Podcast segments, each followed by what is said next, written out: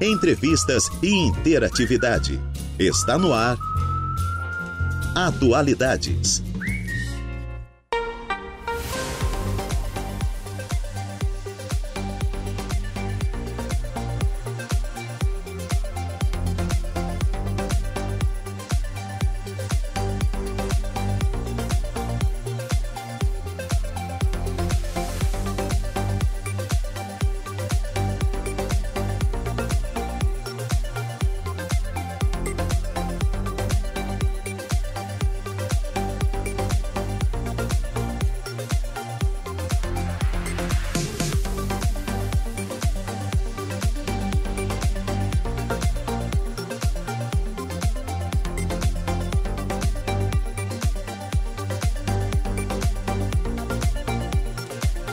Duas horas e cinco minutinhos. Excelente tarde a você, ouvinte da Rádio Araranguá 95.5 FM. Está no ar o Atualidades desta sexta-feira, dia 2 de junho de 2023. Sexta-feira, né, gente? Tradicionalmente é dia de dar para não tomar, né? Início de final de semana.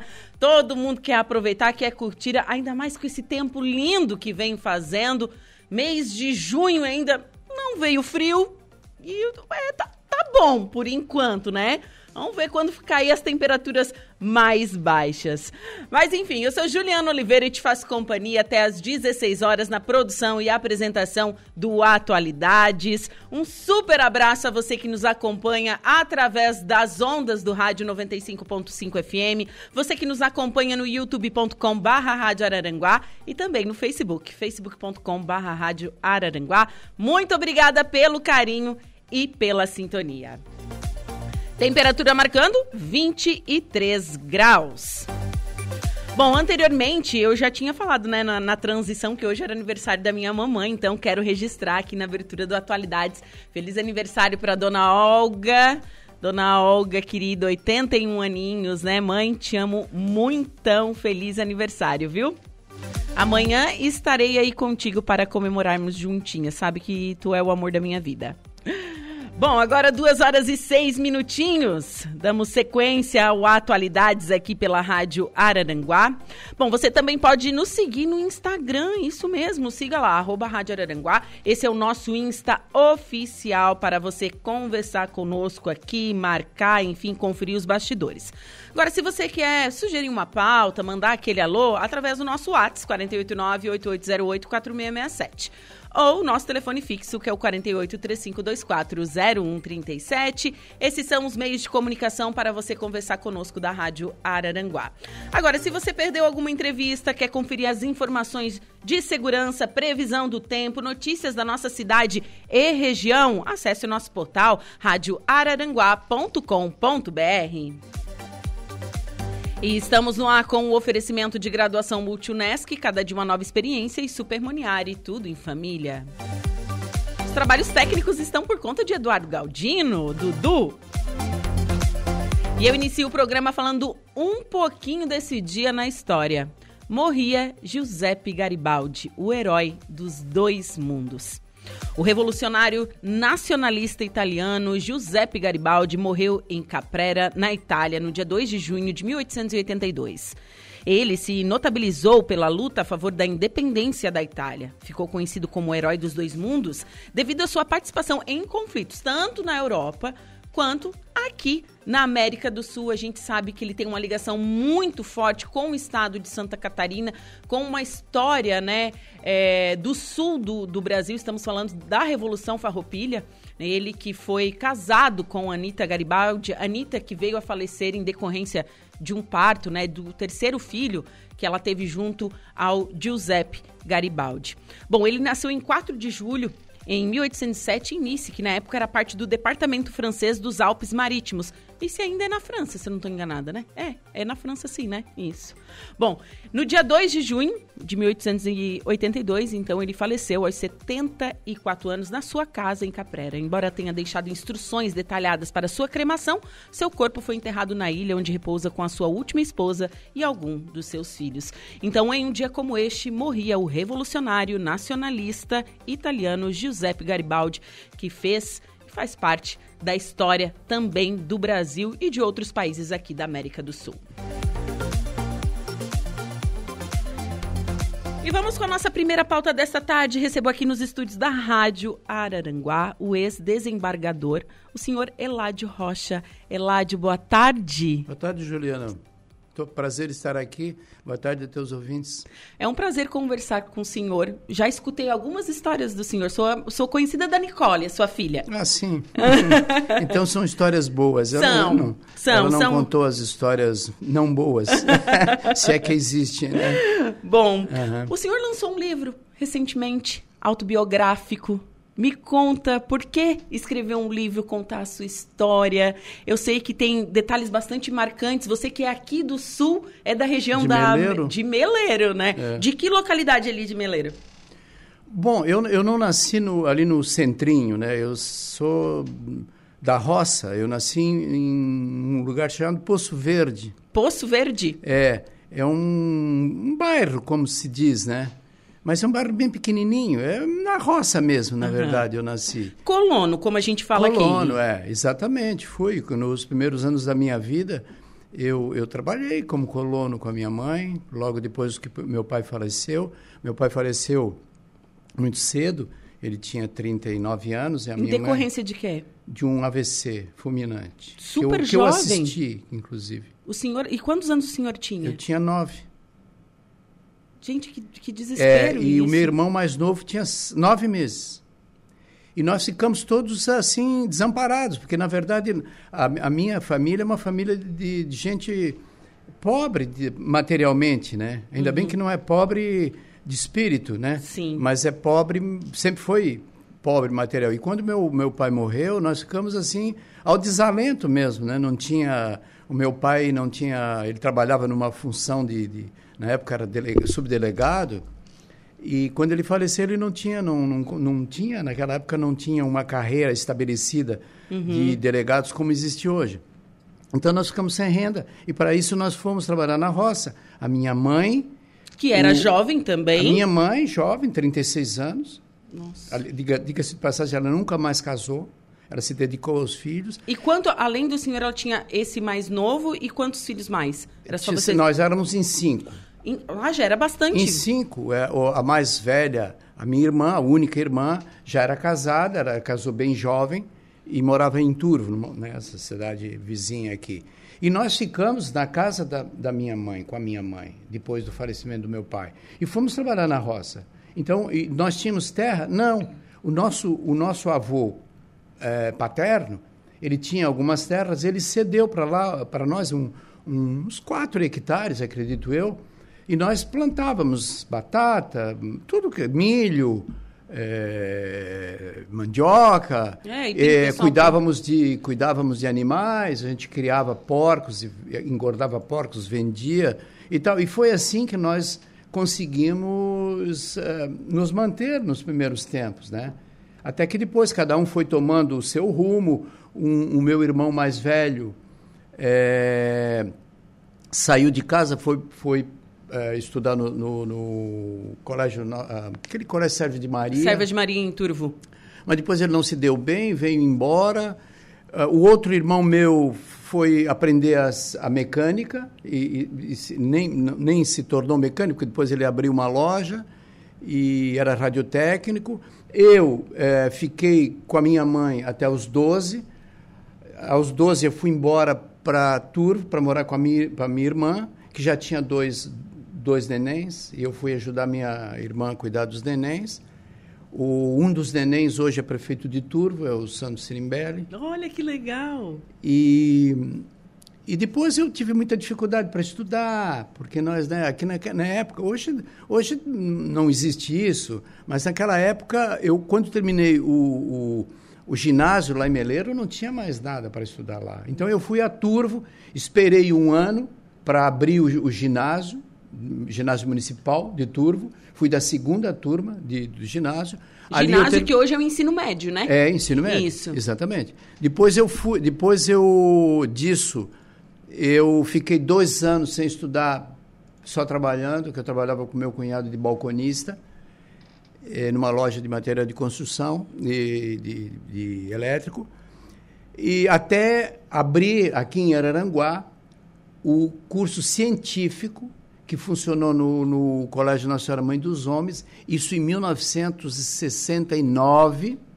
Faz, faz um tempinho. Faz muito tempo, eu não sou tão novo assim como você colocou.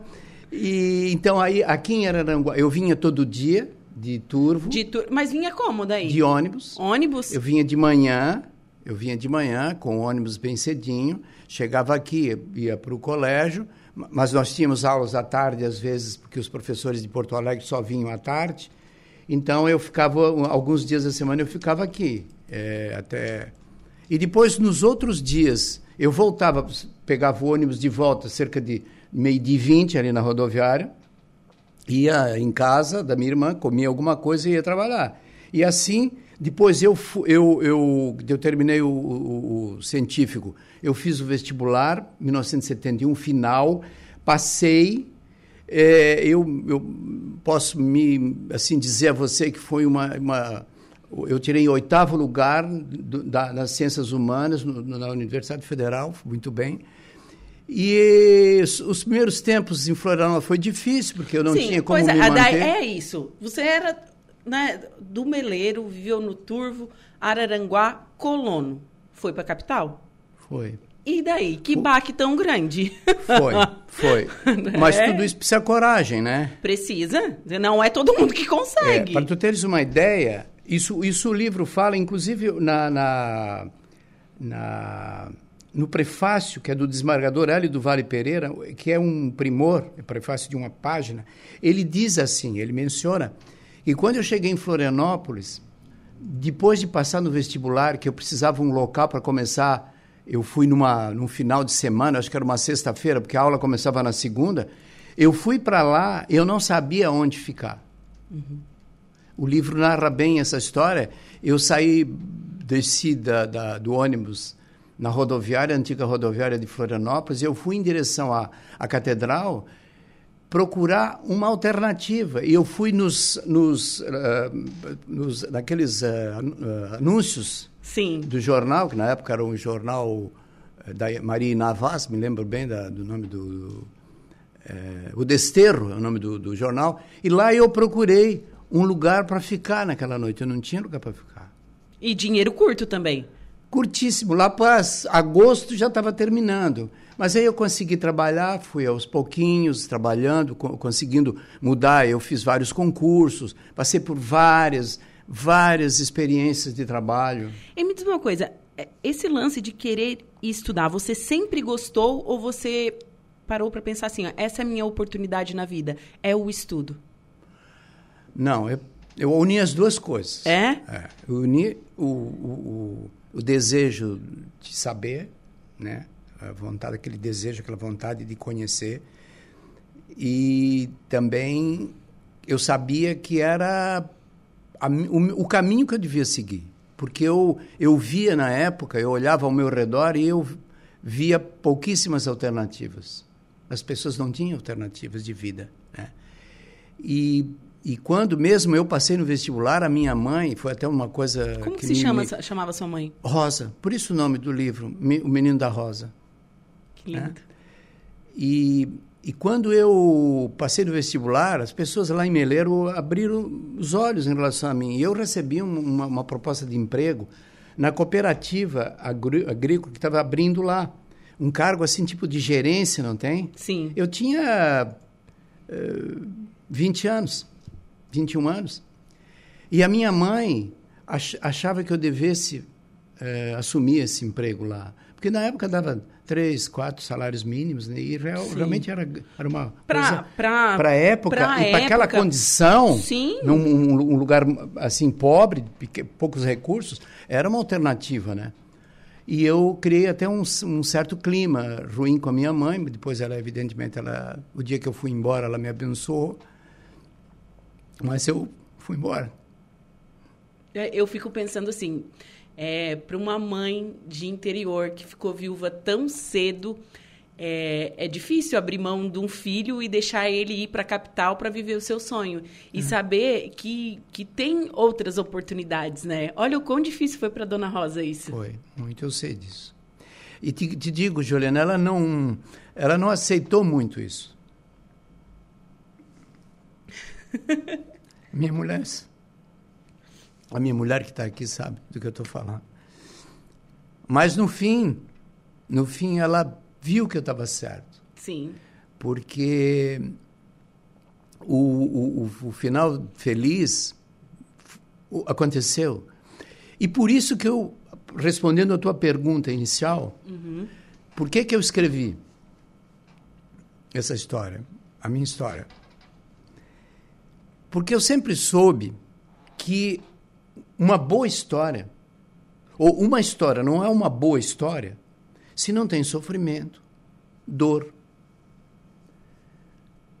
perdas, né? quedas, é, recomeços e, se possível, um final feliz. Sim.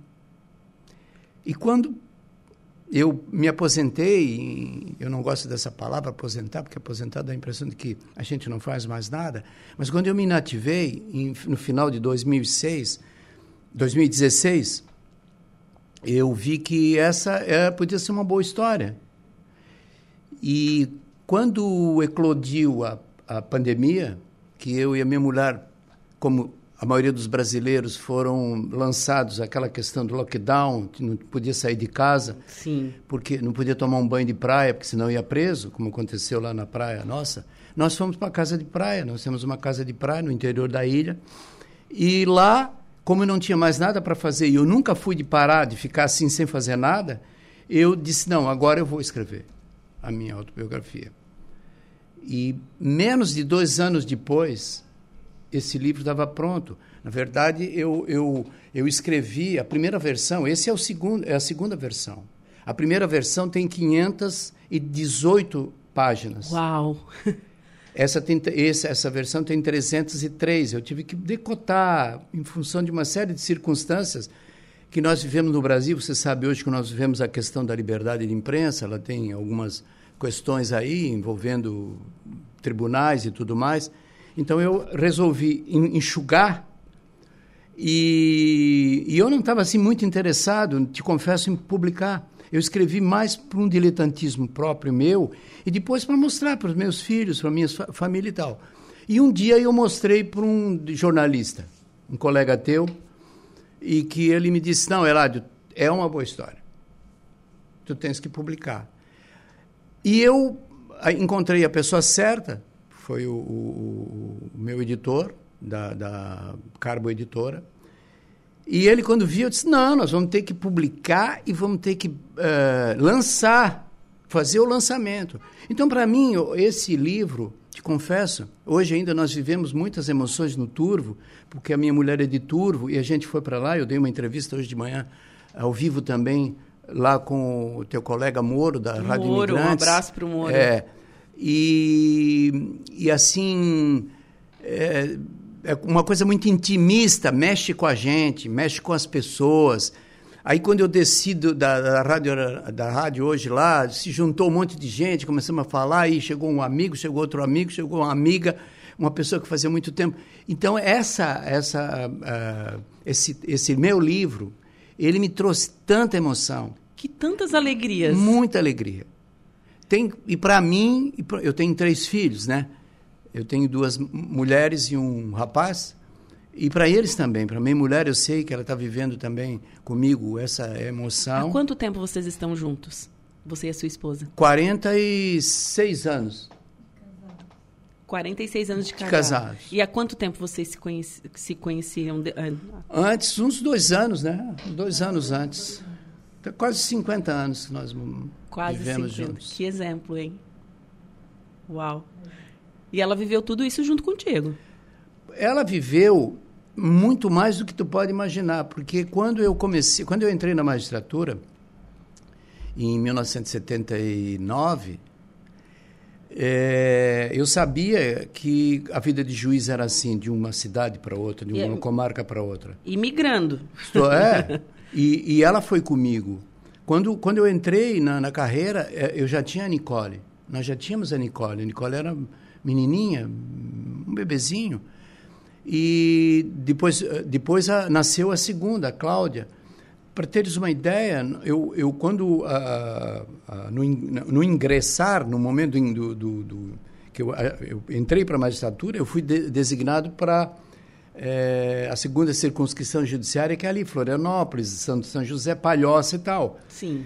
Quando eu fui promovido, que eu resolvi fazer a carreira, eu fui promo nós fomos promovidos para o oeste do estado, primeiro para a cidade de São Carlos e depois para Mondaí. Sabes onde é que fica Mondaí? Não sei. Mondaí fica na divisa com a Argentina. É o extremo oeste do estado. Longe. De Florianópolis dá quase 800 quilômetros. Daqui dá muito mais. Deve dar.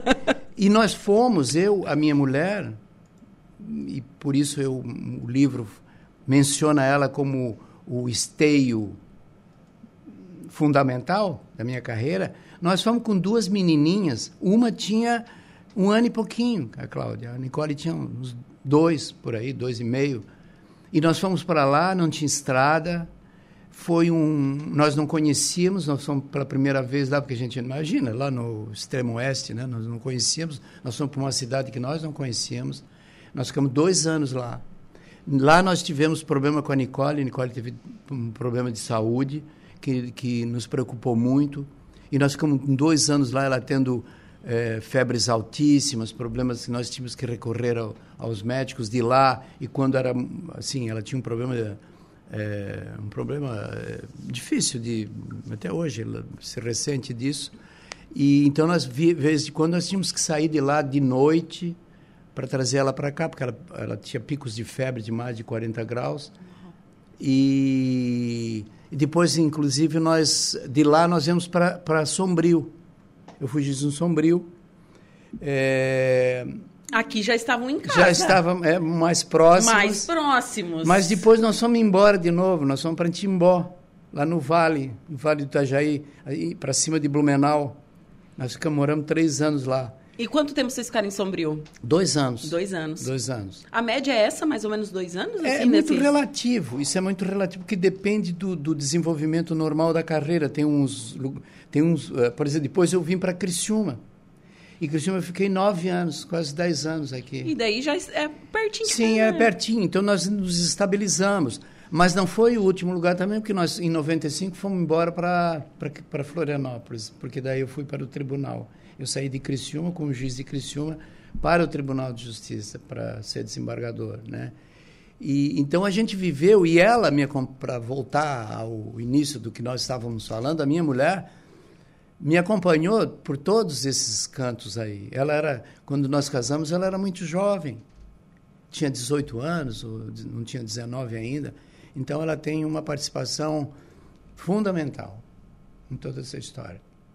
É, são quase 50 anos juntos. É. Acompanhou em todas as fases. Foi. E E, as- continuamos juntos ainda, trocando os, os, os, o, digamos, o lado bom da vida e algumas vezes também o lado difícil. Sim, porque nem tudo são flores. Não, não. Não. Claro não. Não, Ah, a gente não. passa perrengue. Muito difícil, muito difícil. Nós passamos momentos muito, muito bons, né, graças a Deus, mas a gente também passou muitos problemas com, como eu disse, perdas, né, perdas humanas do meu lado, do lado dela. E, e, e hoje eu lamento, por exemplo, eu lamento que os meus irmãos, nós éramos em cinco, três já faleceram, Já partiram. é, a minha mãe também. Dois faleceram antes da minha mãe, inclusive. Minha mãe enterrou dois filhos. Não, esse então, eu- então, veja que a minha mãe foi uma heroína. Além de tudo que ela passou, que ela teve que, digamos, guiar, guiar os filhos naquela, naquela condição eh, de carência financeira, eh, ela, ela teve que enterrar dois filhos. A filha, mais velha, e o, e o assim, de, e o mais velho também, o Eldio, que era escrivão aqui em Araranguá. Ele era escrivão do fórum aqui em Araranguá. E agora, mais recentemente, o meu irmão, que faz uns cinco anos que também faleceu. Então, o meu, o, assim, a, O que eu lamento muito é de eles terem partido muito cedo, e normalmente partiram todos cedo, com exceção da minha mãe, que morreu com 90 e poucos.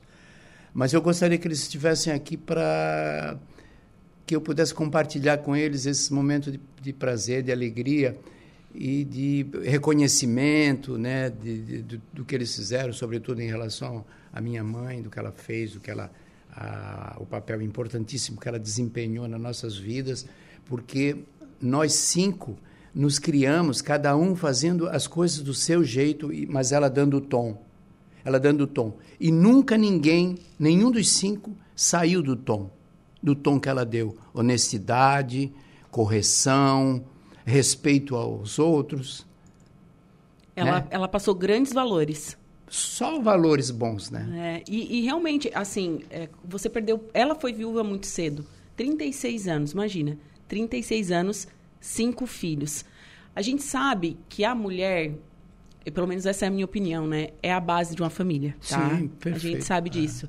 É, é. E só que na maioria das vezes ela conta com apoio, principalmente nas famílias mais antigas, conta com apoio do seu esposo, ela não tinha é, mais. É, não, não tinha.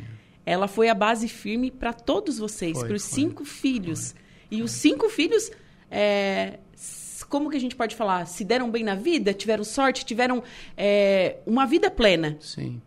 Sim, sem nenhum escorregão posso te garantir que nenhum dos cinco irmãos, né, é, e eu próprio, nunca houve um escorregão, é, uma, uma, uma má ação para dar ensejo, por exemplo, um boletim de ocorrência, não tem? De um vizinho, de um desafeto, nunca. E isso, a minha mãe era muito ciosa disso, e, e, e o respeito que nós tínhamos pela nossa mãe que eu acho que isso falta um pouco. Eu gostei muito de ver tu fazendo uma homenagem para tua mãe, que eu também abraço pelo aniversário dela, desejo muita, muitas felicidades e muitos anos de vida. E mas a minha mãe tinha isso também, sabe? De de ter muito respeito dos filhos. Os filhos não eram capazes de levantar a voz, de contrariá-la. E eu, eu acho que isso se perdeu um pouco. Perdeu muito. Né? Hoje a gente vê uma, uma juventude é, um, assim que não tem esse respeito para com seus pais. E, e, isso é triste. Muito triste. Eu vivi isso, Juliana, como juiz da infância e juventude. E eu sei o que existe dentro das famílias. E isso, isso que tu está dizendo é rigorosamente verdadeiro. É uma pena que isso aconteça. E nós não temos, o, por exemplo, a tradição dos asiáticos, especialmente dos japoneses, de dar valor às pessoas idosas. Os índios têm isso também. Sim. Os índios têm isso também. Quem, quem é o quem é o normalmente o, o a pessoa que orienta toda a comunidade é indígena? O, é o pajé, o mais velho, né? O mais antigo. O mais antigo. É o mais antigo. Isso tem esse esse, esse exemplo não sei se tu já visse esse filme, mas nesse filme dá para perceber muito bem um filme espetacular do Champagne, o diretor Champagne, chama O Pequeno Grande Homem. Não assisti ainda. Então, te recomendo e recomendo aos teus aos teus ouvintes, quem não quem não viu esse filme, veja essa, digamos, o respeito que há eh, dos índios em relação às pessoas mais antigas, e isso é cultuado na tradição japonesa, asiática de uma maneira geral, mas especialmente na cultura japonesa. É, a gente sabe que o do o, o, Ocidente e o Oriente eles têm essas tradições um pouco diferentes, né? Sim. E lá uhum. é, realmente eles têm uma cultura voltada para você prestar atenção nas pessoas mais velhas, para você ter um cuidado com a sua é. saúde, tanto que eles vivem mais, né? Vivem, claro, natural. Sim. Natural. O índice de criminalidade também é baixo? Muito baixo. É, então eu acho que nós perdemos, uh, uh, isso que tu dissesse, uh, nós perdemos isso. Já, não, já na nossa cultura não tinha muito isso, e a gente vem perdendo. A gente vem perdendo. A, o, o, as, as novas gerações, elas dão valor ao novo. Tu pode ver, tudo que é novo, eles dão valor. E fugaz, né?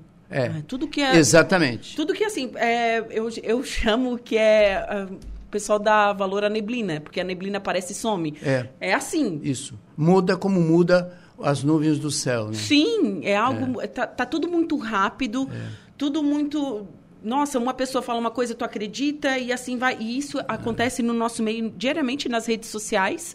A gente consegue ver isso e a gente consegue ver uma geração completamente perdida, que é. não sabe onde seguir, não tem respeito para com seus avós, para com seus pais, para com as pessoas mais velhas. É, se perdeu valores.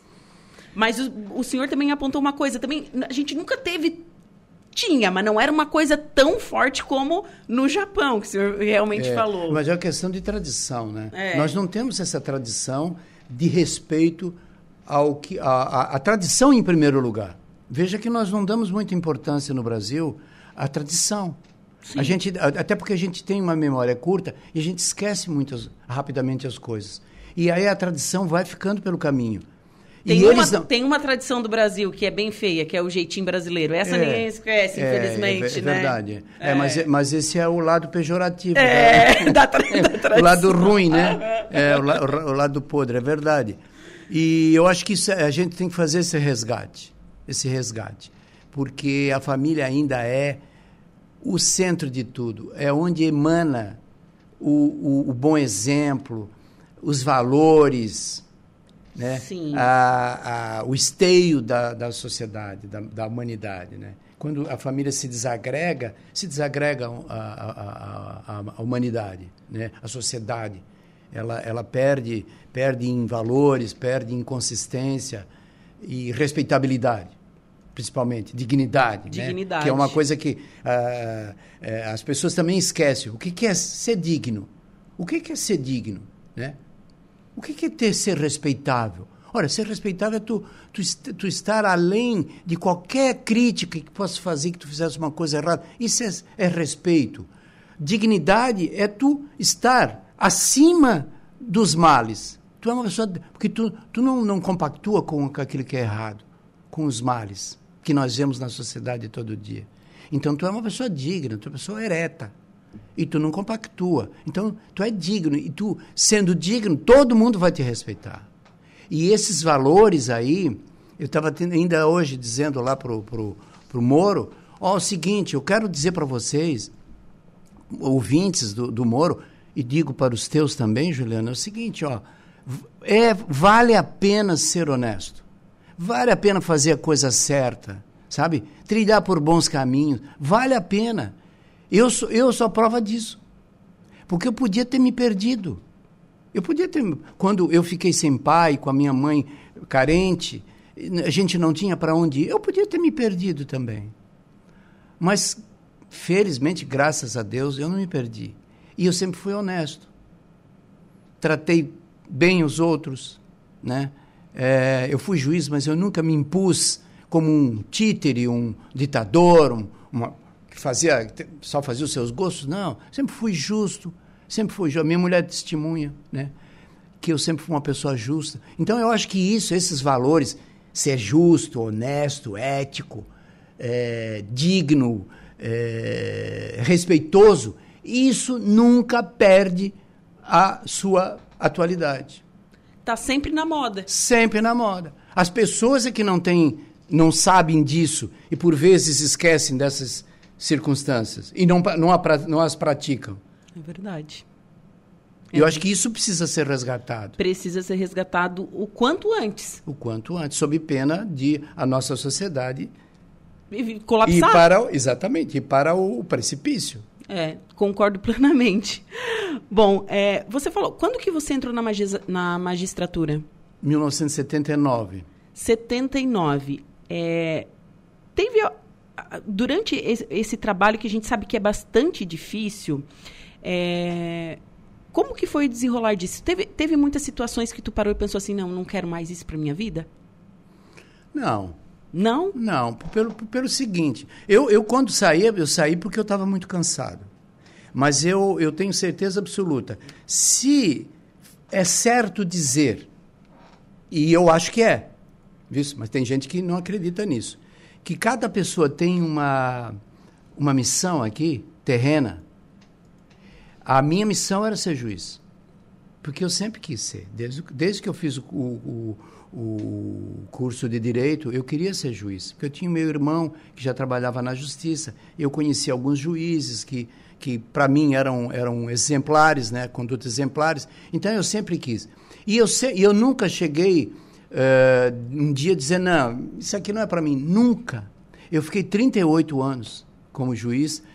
38 20, anos. Gente. 38 como juiz dos quais 22 no Tribunal de Justiça. E eu saí, quando eu saí em 2016, no final de 2016, porque eu estava muito cansado. Foi um, um, período que eu acumulei as funções do Tribunal de Justiça com a, as do Tribunal Regional Eleitoral. Porque tem uma época que a gente pode ou não, a gente pode até dizer que não, não aceita, mas eu aceitei essa, essa imposição da, da carreira, vamos dizer assim, que nunca corri, eu nunca corri da, das, das minhas responsabilidades. E eu assumi, mas eu cansei muito, eu trabalhava muito, eu, eu fazia os dois expedientes no Tribunal de Justiça até às 17 horas.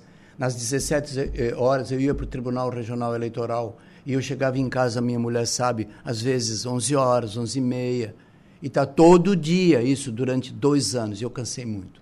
E aí eu disse, e eu estava achando que eu, é, com, já com 66 anos, eu que eu tinha que reservar um tempo para mim, um tempo para mim, para minha mulher, para minha família, para o tempo estava andando muito rápido. Eu queria que ele andasse mais devagar. E tu sabe que a gente consegue, né? Sim. Porque o tempo é um só. É o, o, teu, o teu, é o meu, é o do relógio e é um só, mas a gente consegue fazer com que ele passe menos rápido. É, tem que saber administrar Só o que tempo. tem que saber administrar. E tu tens e tu isso depende de quem? De nós. Só de nós, a nossa posição. De, toma, de chegar uma hora e dizer não, agora, agora chega. Vai ser diferente. Por isso, por isso, por isso. E eu uh, e ó, e para entrar na magistratura é muito difícil por causa do, dos concursos, né? Mas para sair é mais difícil ainda. É. Aquilo, porque a gente. Aquilo. Hoje, por exemplo, eu deixei a magistratura, mas a magistratura não me deixou. Eu tenho a cabeça de juiz ainda. E, e a gente tem que. Eu digo isso para meus amigos, meus colegas lá do tribunal, que me perguntam, mas como é que tu fizesse, tu te preparasse? Me preparei. Eu me preparei psicológica e fisicamente, espiritualmente também. E acho que saí na hora certa, não me arrependi é, graças a Deus a gente está vivendo muito bem, a gente está aproveitando, nós estamos aproveitando, a minha mulher nós aproveitamos bastante. A gente não é de viajar muito, mas a gente viaja, faz uh, os, nossos, os nossos programas com devagar, sem pressa. A gente dá um tempo uh, bem significativo para conviver com os nossos filhos e principalmente com o nosso neto. Agora nós temos um netinho de 13 anos, o Bernardo e que é uma graça, né? Então, isso é uma necessidade que um dia tu também vai, vai te deparar com isso, vai chegar. Mas escuta. Espero. Será que, Espero. será que não está na hora de eu dar um freio de arrumação na minha vida? Foi isso que eu fiz. Olha, depois de 38 anos fazendo o que eu fiz na magistratura, andando com a casa na, nas costas aí com a família, com feito um caracol, Três né? filhos, gente. Porque o juiz é feito um caracol, né? Tá sempre com a casa nas costas, ele anda por onde ele vai, ele leva a casa nas costas. Sim. Eu até o livro faz menção ao caracol. E então isso aí, e quem não faz isso, Juliana, quem não não não dá esse freio de arrumação na vida, se não estiver bem firme, Aí é que é os momentos de, de, de decisão definitiva. Se tu não tomar a melhor decisão, como é, é que fica? Como né? é que fica? Como é que vai ficar a tua vida dali para frente?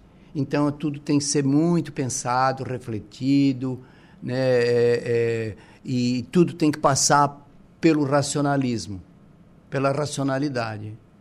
Bom, e no o, o livro, é, ele, ele tem a renda revertida, correto? Sim, todo, toda a receita que nós obtivermos com a venda do livro, todas elas, daquelas, já fiz em Florianópolis, o lançamento vou fazer agora em Criciúma amanhã, toda a renda vai ser direcionado para duas instituições de caridade. A CERT de Florianópolis, que cuida de velhinhos e velhinhas, e crianças também, e a Casa Guido de Criciúma. Casa Guido que tem faz um trabalho é, assim, espetacular. Ó, gente, eu, espetacular. eu conheço, né, a causa a, a causa da Casa Guido, né? É, e, e, realmente eles atendem é, crianças, né, com que, que estão com câncer é, dos, das três regiões do Sul, a Murel, a MESC e a ANREC. Elas fazem um trabalho assim, ó, impressionante, não só com a criança, mas para a família inteira. Exatamente, exatamente. Eles com a família das, das crianças e, e adolescentes doentes. Que, né? que, que, estão passando por esse problema que é tão triste que é o câncer. Né? É, é.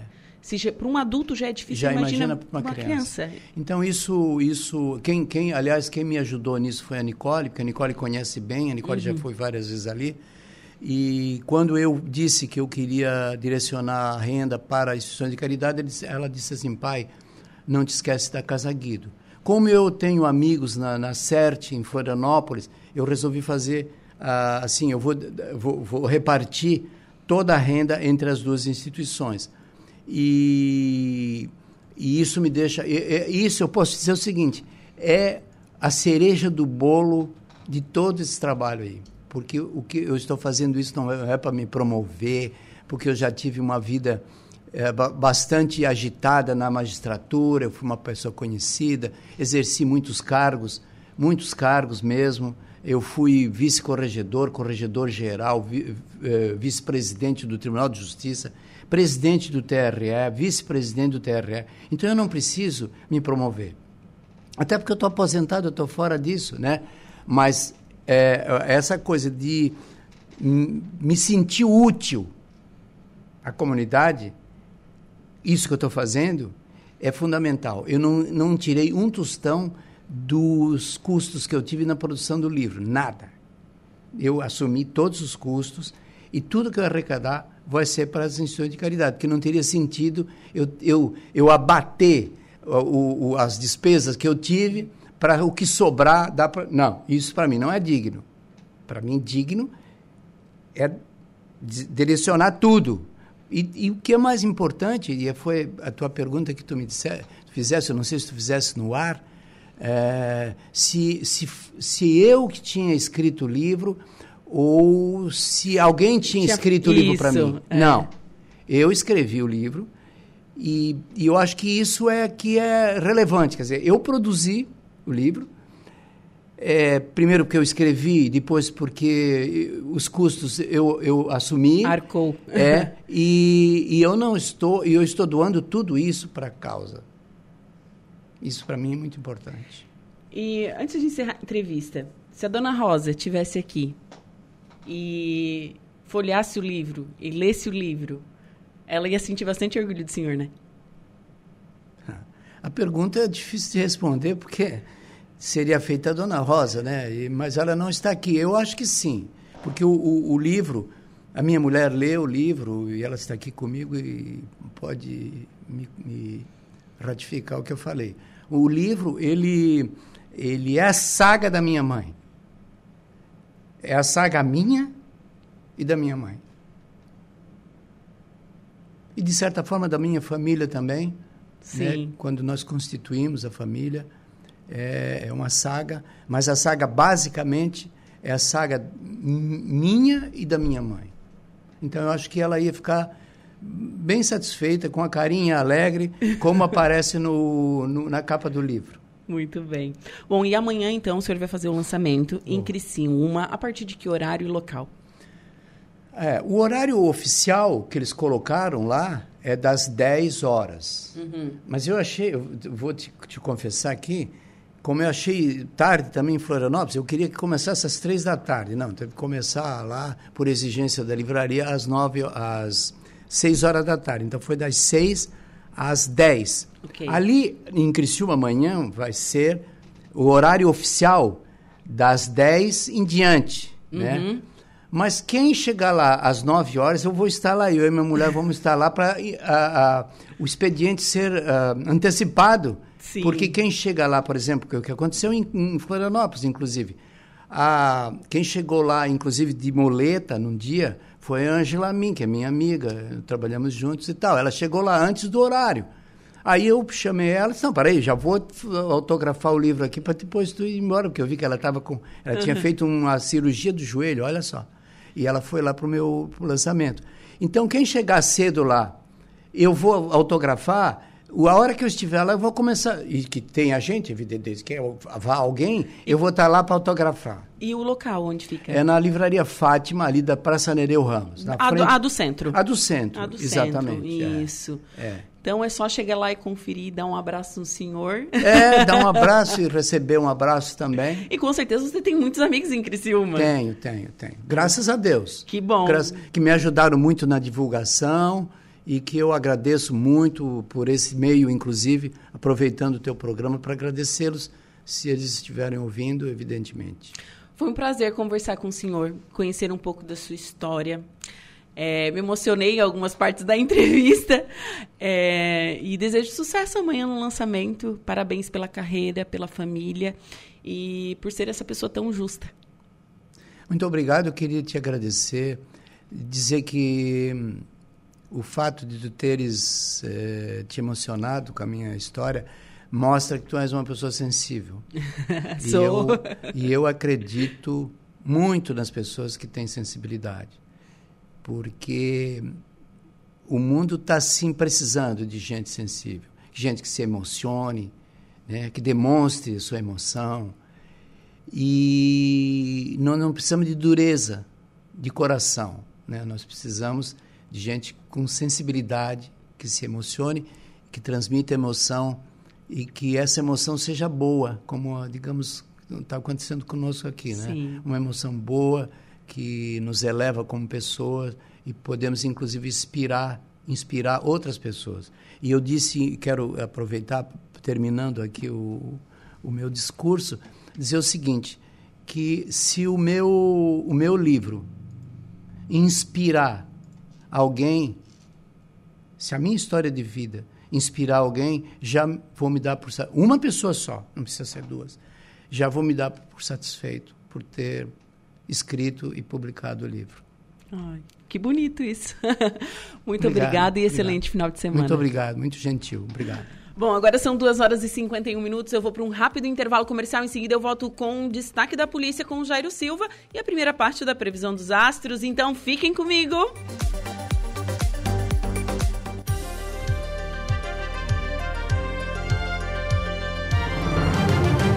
Rádio Araranguá.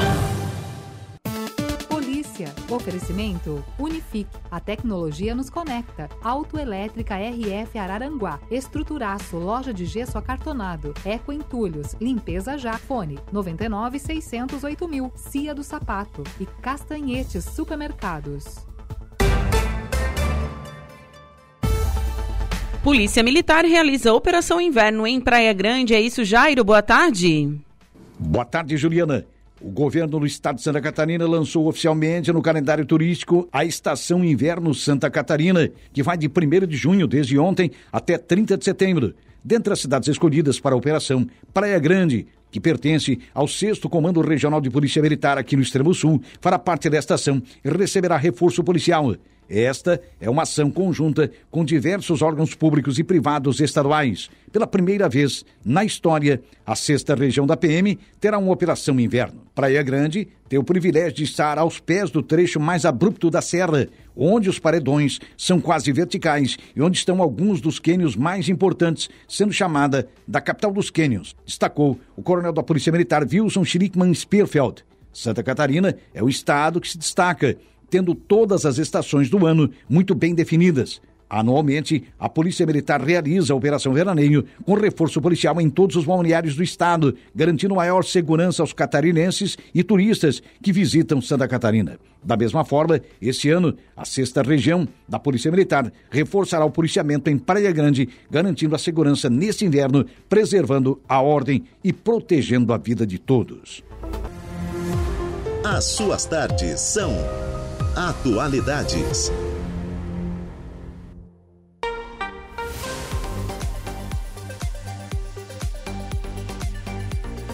Três horas mais sete minutos, estamos de volta com atualidades pela rádio Araranguá 95.5 FM. Temperatura marcando 23 graus. E vamos com a previsão dos astros. Atenção Ares, Touro, Gêmeos e Câncer. Olá, Ariano. Sextou. E você vai mostrar disposição de sobra para lidar com qualquer mudança que surgir. Aproveite amanhã para resolver assuntos ligados a dinheiro ou impostos, mas sem deixar a cautela de lado. As estrelas enviam boas energias para curtir a família, aprender mais sobre assuntos místicos, conferir novidades sobre o seu signo. À noite vale tudo para recarregar as baterias e deixar o estresse da semana bem longe. Mudanças em casa também podem ser divertidas. Tá na pista? A atração física terá papel importante na paquera e você estará irresistível, bebê. O desejo promete incendiar os momentos de intimidade com o mozão à noite. Palpite 11, 52 e 34. A sua cor é azul royal. Touro. Os relacionamentos reservam algumas pegadinhas pela manhã. E se não controlar a teimosia, pode arranjar encrenca por causa de bobagens. Respire fundo e não leve as diferenças de opinião para o lado pessoal. Mas logo o astral melhora e a comunicação será a chave para deixar o trabalho fluir.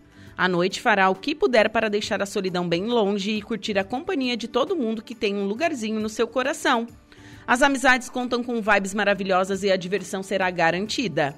Paquera recente pode se firmar e até virar algo mais sério. Já o romance conta com companheirismo, altas doses de carinho e muito diálogo. Se joga. Palpite 33, 15 e 51, sua cor é a cinza. Gêmeos.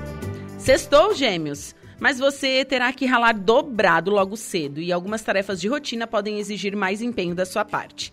As finanças contam com a proteção das estrelas e o momento é favorável para negociar um aumento, correr atrás de um bônus ou até fazer um investimento, se já pesquisou sobre o assunto.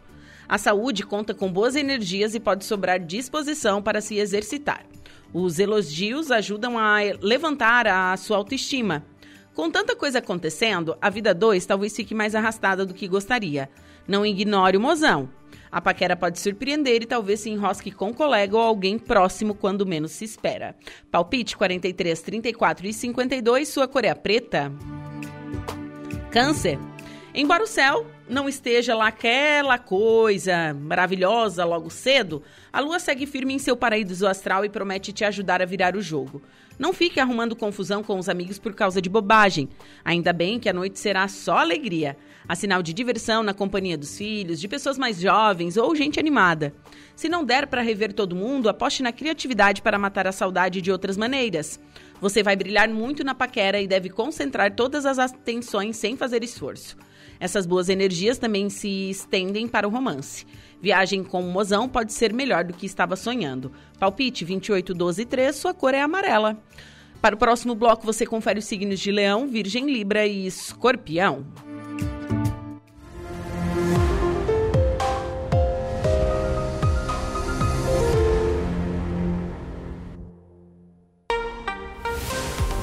Três horas mais dez minutinhos. Diego, boa tarde. Boa tarde, Juliana. Boa tarde a todos os ouvintes da 95.5. Quais são os Qual é o destaque, perdão, é, do Notícia da Hora? Prefeitura de Turvo retoma obras na comunidade de São Peregrino. Bom, mais detalhes você confere agora. Notícia da hora. Oferecimento: Giasse Supermercados, Laboratório Bioanálises, Civelto Centro de Inspeções Veicular, Lojas Colombo, Rodrigues Ótica e Joalheria, Mercosul Toyota e Bistrô e Cafeteria, Hotel Morro dos Conventos. Prefeitura de Turvo retomou nesta quarta-feira as obras na comunidade de São Peregrino, localizada no interior do município. Após um período de paralisação devido à manutenção de uma máquina do consórcio intermunicipal de pavimentação, as atividades foram reiniciadas com investimento inicial de 425 mil reais. A obra que estava paralisada há alguns meses foi retomada após a conclusão dos reparos da máquina responsável pela pavimentação. O valor destinado para essa obra estava reservado desde novembro, mas a falta da máquina em condições adequadas impossibilitou a continuidade nos trabalhos. Eu sou o Diego Macan e esse foi o Notícia da Hora. Laboratório Bioanálises tem como objetivo. Tardier. Atualidades.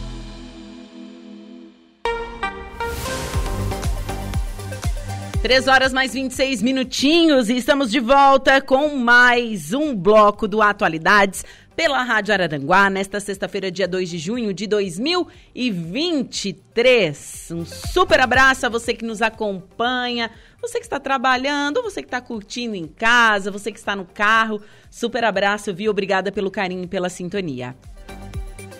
E vamos com a segunda parte da previsão dos astros. Você confere agora os signos de Leão, Virgem, Libra e Escorpião. Olá, Leãozinho. Sextou, bebê, mas você vai precisar de uma dose extra de tato logo cedo para não criar torta de climão com alguém em casa ou no trabalho. Ainda bem que o astral melhora e fica mais fácil retomar o entendimento com alguém de casa. Tire um tempinho para dar aquela geral na casa inteira, inclusive nos armários e aí nas coisas guardadas, né? Bom, abre espaço para boas energias, jogando fora o que não tem mais espaço em sua vida, inclusive algumas relações tóxicas. Curtir o canto na companhia do mozão, bem juntinhos, ajuda a reforçar os laços e pode até dar aquela esquentada na vida. A paquera anda meio devagar, mas um ex-amor pode surpreender. Palpite 9, 20 e 36, sua cor é a prata. Virgem. Seu lado sociável e animado promete animar esta sexta, mas talvez seja preciso redobrar a concentração para não perder prazos e manter o foco no serviço pela manhã.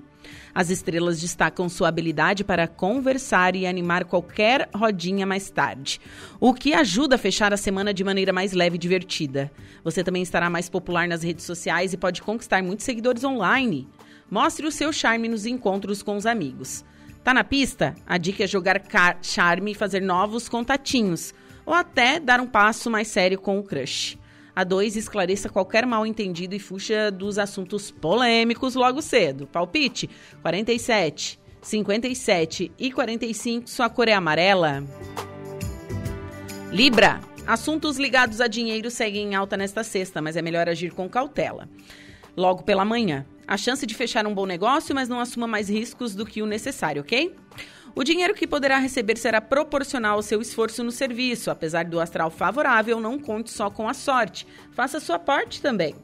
Pode conquistar algo importante na carreira, que já vinha batalhando há algum tempo. Invista sua grana para melhorar o visual e aproveite para fazer umas comprinhas. A rotina e o orçamento doméstico estão protegidos, mas talvez falte aquele brilho extra no romance. Já a paquera está mais arrastada do que gostaria. Palpite 4595, a sua cor é a violeta. Escorpião, Hoje é melhor não exagerar na dose ou efetuar suas ideias se quiser evitar problemas. Mostrar flexibilidade e tentar conviver em paz com quem é diferente de você ajuda a manter a paz e a harmonia em qualquer ambiente, inclusive no trabalho. Ainda bem que as estrelas ajudam e aos poucos os relacionamentos ficam mais animados. Uma viagem a lazer será perfeita para reforçar os laços com seus amigos ou parentes mais próximos. Se surgir uma oportunidade, agarre sem pensar duas vezes. Bom humor e atitudes românticas ajudam a deixar o seu amor encantado. A chance de se dar bem na conquista, inclusive com alguém que mora longe. Palpite 51, 23 e 15, sua cor é azul claro. Para o próximo bloco, você confere os signos de Sagitário, Capricórnio, Aquário e Peixes.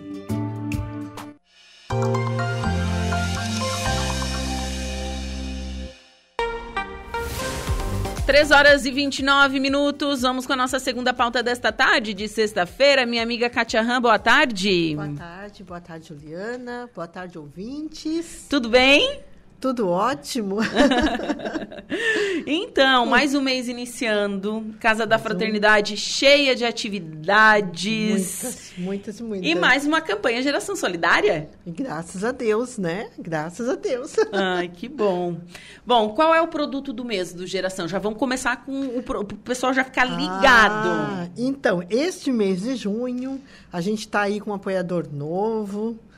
Né? Então a gente tem produto novo na campanha Geração Solidária para o pessoal estar tá lá conhecendo e participando, que vai ser o sabonete líquido da Granado de 250 ml, que vai estar em todos os jaces e como atacadista. Então, sabonete granado de 250 Isso. ml, sabonete líquido, líquido, de todos os combos e também jaces de Santa Catarina. Isso, já está, né? Desde o dia primeiro. Desde tá, ontem, né? Desde já está identificado. Já está identificado, já começou Né? A gente ainda vai fazer algumas ações para marcar esse lançamento. A gente uhum. não pode esquecer disso, né? Sim. Segunda-feira temos um encontro lá na Casa da Fraternidade, inclusive com o pessoal que vai estar lá presenci presencialmente, né?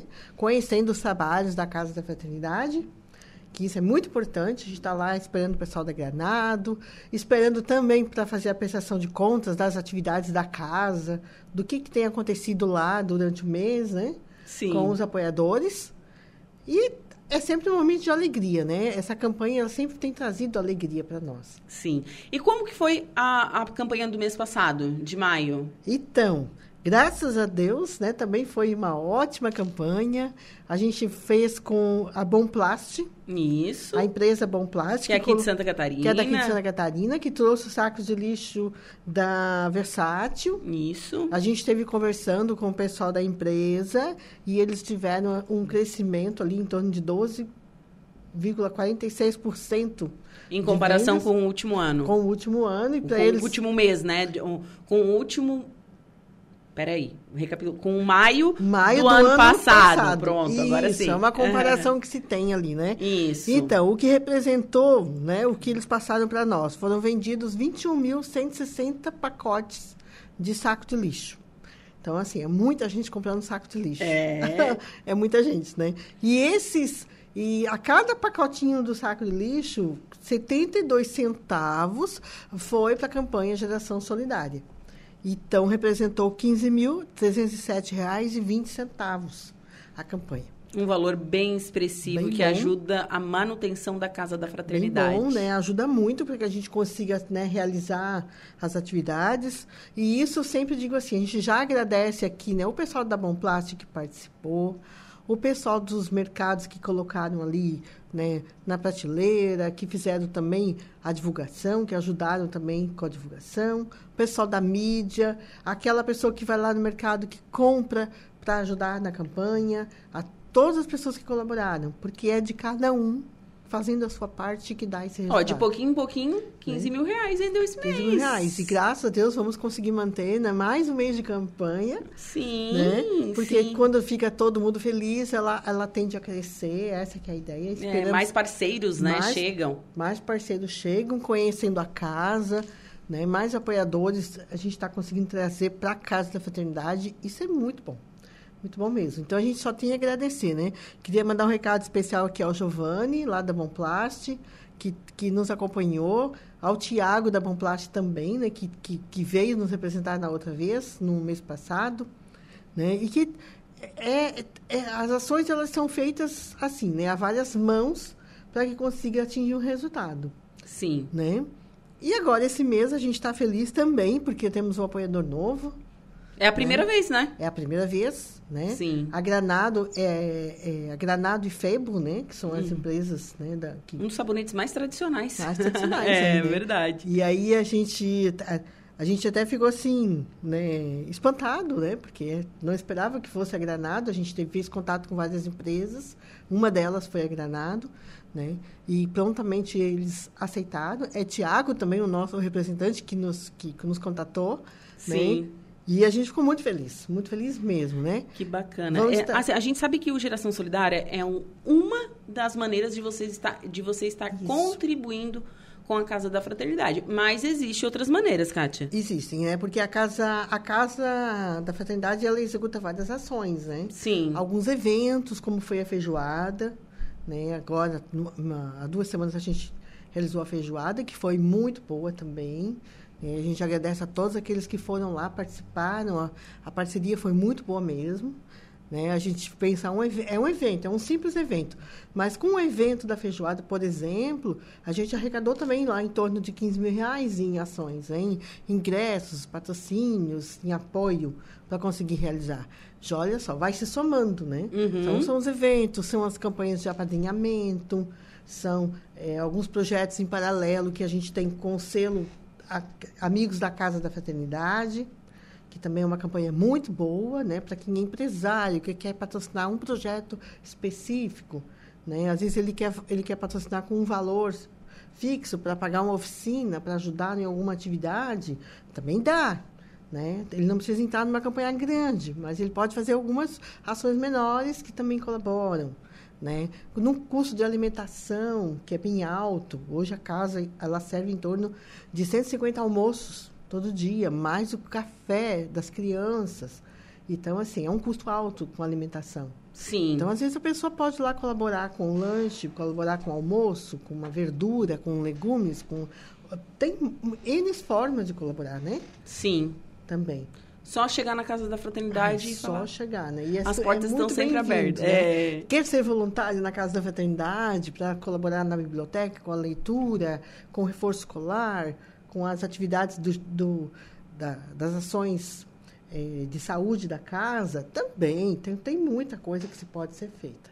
Então é Ali. só entrar em contato com a casa da fraternidade e ajudar. Isso, é só entrar em contato e ajudar, né? E se você não pode, não tem tempo, não tem jeito, né?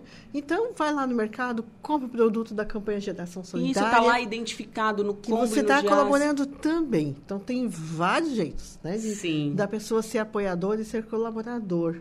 Sim. né? Às vezes ele vai lá, ele vai comprar de forma anônima, ninguém precisa saber que ele comprou, mas está ajudando. Claro, com certeza. Todo mundo. Kátia, a gente está chegando no meio do ano. Vocês fazem pausa no meio do ano ou não? A gente faz uma semaninha de pausa com as crianças. julho? Sim, mês de julho. Uhum. Né? Mas aí, nesse mês, enquanto isso, a gente faz o conselho. Né? A gente faz um conselho de classe com todos os professores. Aí, durante aquele período, é avaliado as crianças, o seu desenvolvimento pedagógico, né? o seu desempenho também em algumas ações, se ela quer trocar de oficina, se ela vai ficar, permanecer. Então, é feito aquele balanço né, com os alunos da casa durante esse período. A gente aproveita para fazer. E é o período que a escola para, a casa para ali, uma, uma duas semaninhas no máximo. O pessoal tem que descansar também? É, os professores não param, né? Não, Aham. não para, porque a casa tem que se organizar para o segundo semestre. Inclusive, o segundo semestre está chegando aí com várias novidades, vários projetos que iniciam de segundo semestre, que, que incrível isso! né? A gente teve ah, o edital que a gente foi selecionado, que vai, vai abrir agora em julho, então vão abrir teatro, canto, é, musicalização também. Então a gente tem. Ai, vai ter tarefas assim. Tem a oficina de violino, que também está ampliando agora para o segundo semestre. Então, assim, vai ter mais atividades. Provavelmente vai dobrar o número de atendidos se for, se, se inicia todas as atividades ao mesmo tempo. Sim. Né? Porque a gente começou uma primeira parte no primeiro semestre, segundo sempre tem mais alguma coisa que acontece. Então, você vê, a gente tá, vai estar sempre preparando essas ações também. Tem festa junina. Ai, festa junina. É. gente. Quando que vai ser? Vai ser dia 23 de junho. 23 de... Que é De o junho. dia. Que é o dia mesmo, né? É o dia, 23 de junho. É dia de São João. Dia de São João. É, dia de São Lá João na mesmo. casa. Vou ver aqui. Dia de... É, dia de São João, gente. Dia... Não, é dia 24. 24. É 24 é, é dia 24 é a, a dia de São João, mas a festa é na vi- sexta, É, na sexta. no dia que antecede, então. Dia que antecede. E vai ser muito legal, né? A gente já está na organização lá, a- vai ter quadrilha, vai Ai, ter boi que legal! mamão. que né? demais! E vai ser lá na casa mesmo. A gente decidiu que ia ser lá na casa, até para o pessoal. O nosso espaço está muito bom, graças a Deus, a estrutura da casa está muito boa. Né? Tem, imagina, tem desde do, da parte fechada, né, com o refeitório, a tenda, até o pátio também. Então dá para fazer uma festa bem bonita, bem legal lá. Ai, que Depois, legal! e depois de julho tem outras ações, tem café cultural, né? Então, daí a gente vai deixar pro mês que vem. Aí deixamos para falar por- mês é. que vem, mas esse mês é o mês de festa junina. A gente já Então, tá dia 23, finalizando. sexta-feira, festa junina da Casa da Fraternidade. Isso. Ai, que e legal. o pessoal vai colaborando com a campanha Geração Solidária. E isso vai até o combo já se comprar o sabonete líquido granado. Granado, isso, de isso. 250 ml. 250 ml. Quem quiser saber mais aí sobre a Granado, tem o site da Granado também, que é bem, bem fácil né, de entrar lá. Quem quer conhecer a Casa da Fraternidade, vai até a Casa da Fraternidade. A gente está lá de segunda a sexta, Uhum. das 8 da manhã às 5 da tarde. Tem algumas ações que acontecem no período noturno, mas a maioria vão até às 5 da tarde. Né? E também tem quem quer, entra no Instagram da casa, a Casa da Fraternidade, olha lá as ações, as atividades que estão abrindo vagas já para o segundo semestre, já tem inscrições abertas, tá? O pessoal já pode se inscrever para participar. Então aproveita né, que a casa está lá com muita coisa boa acontecendo. Né? E a gente espera tudo muito. Bacana. Kátia, foi um prazer conversar contigo Obrigada. nesta sexta. Eu excelente também. mês para nós e excelente final de semana. Bem, obrigada. Bom, agora são 3 horas e 41 minutos. Vou para um rápido intervalo comercial, em seguida o último bloco do Atualidades. Fiquem comigo. Agora são 3 horas e 51 minutinhos e chegamos ao último bloco do Atualidades pela Rádio Araranguá 95.5 FM. Temperatura marcando 23 graus. Hoje, sexta-feira, dia 2 de junho de 2023. Sabe, né? É dia de dar para não tomar. Simbora, vamos com o último bloco da previsão dos astros. Atenção Sagitário, Capricórnio, Aquário e Peixes. Olá, Sagitário! Com a lua ainda infernizando seu astral, vale a pena agir com cautela logo cedo.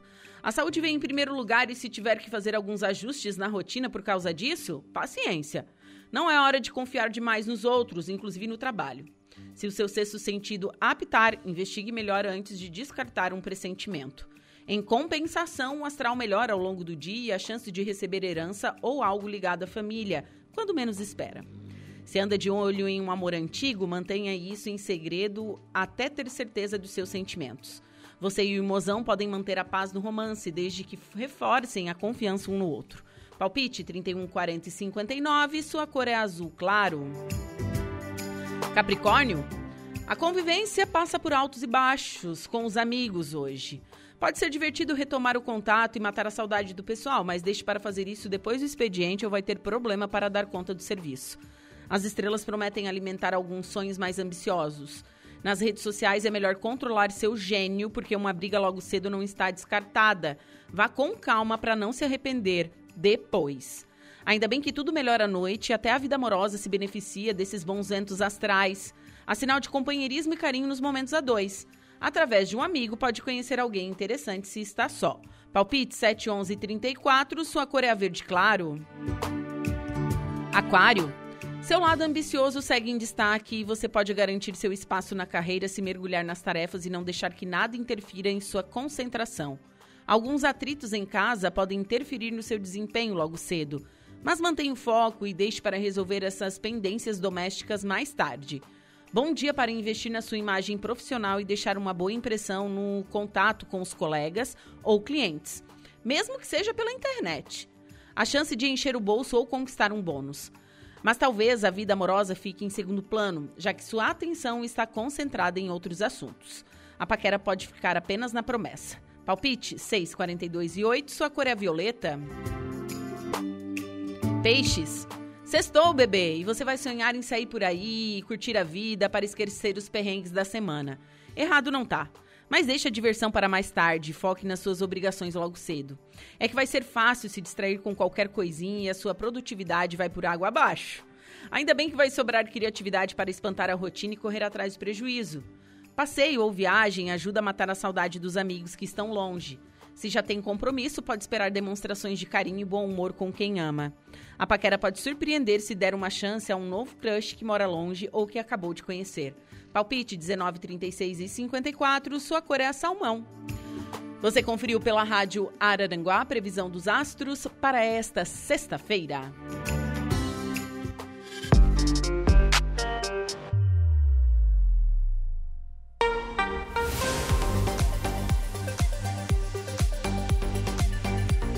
Agora são 3 horas e 55 minutos. A Laura Alexandre, boa tarde. Boa tarde, Juliana. Boa tarde, nossos ouvintes da Rádio Araranguá, 95.5 FM. Realmente chegou a sexta-feira, início de mês, né?